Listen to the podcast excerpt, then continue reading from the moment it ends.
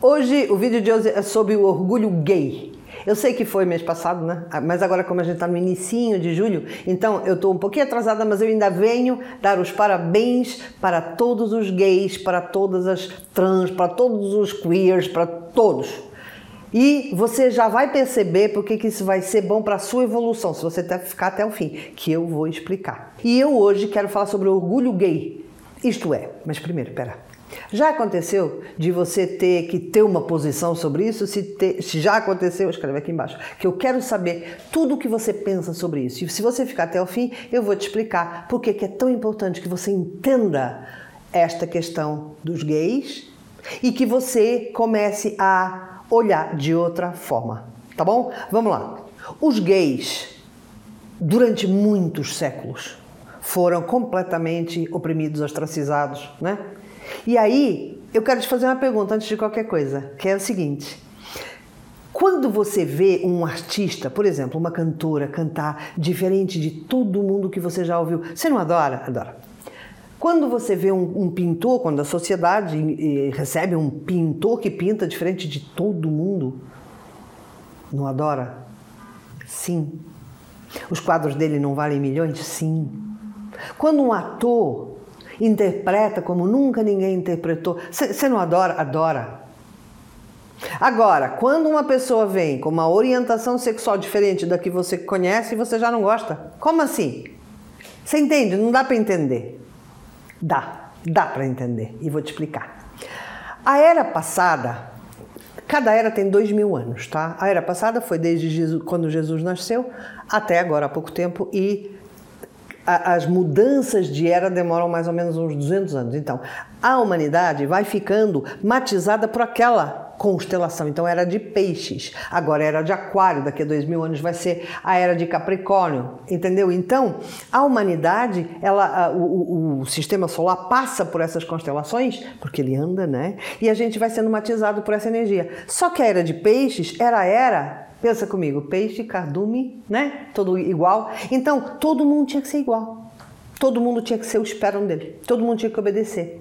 Então você tinha as religiões que ordenavam, as pessoas faziam o que a religião mandava e todo mundo era igual. Tá certo. Só que tá certo para aquela época, é datado. Agora, nesta mudança de era, e é curioso, né? Eu falo sempre que eu amo estar nesta mudança de era, porque eu estou testemunhando a mudança. Há uns anos atrás, ninguém falava sobre isso. A mudança de era, agora a nova era, que é aquário, o que, que significa? Diferença. Significa você ter liberdade para você ser quem você é. Significa que pela primeira vez a gente vai começar a olhar para as pessoas com as suas diferenças. A gente vai olhar para as almas delas. Cada pessoa é uma alma. E toda alma é, é diferente. Então eu preciso olhar para as almas que estão atrás de cada corpo que eu vejo, porque nós, sabe aquela frase, nós somos um espírito dentro de um corpo e não o oposto. Então o que acontece? Quando eu começo a olhar para as almas, eu começo a entender que também quero ser vista como alma. Antigamente, na era de peixes, quando uma pessoa queria que a outra pessoa fosse igual a todo mundo, ela se obrigava a ser igual a todo mundo. Então o que ela sentia não interessava, as coisas que ela. É, a forma de olhar o mundo não interessava, porque todo mundo tinha que ser igual. Agora é o, agora é o oposto. Esta energia está pedindo para que as pessoas sejam diferentes. Tanto que você vê, a criança nasce, é bebezinha ainda e já está querendo as coisas dela. Antigamente não era assim. A gente mandava e a criança obedecia. Agora não. Agora a criança diz não. É ou não é? Porque é esta nova energia que está descendo. Então, eu, por exemplo, que adoro a temática gay, tanto que hoje me vesti a rigor, tá vendo? Ó, um vestido para eles. E por quê? Eu adoro a temática gay. Porque eu aprendo.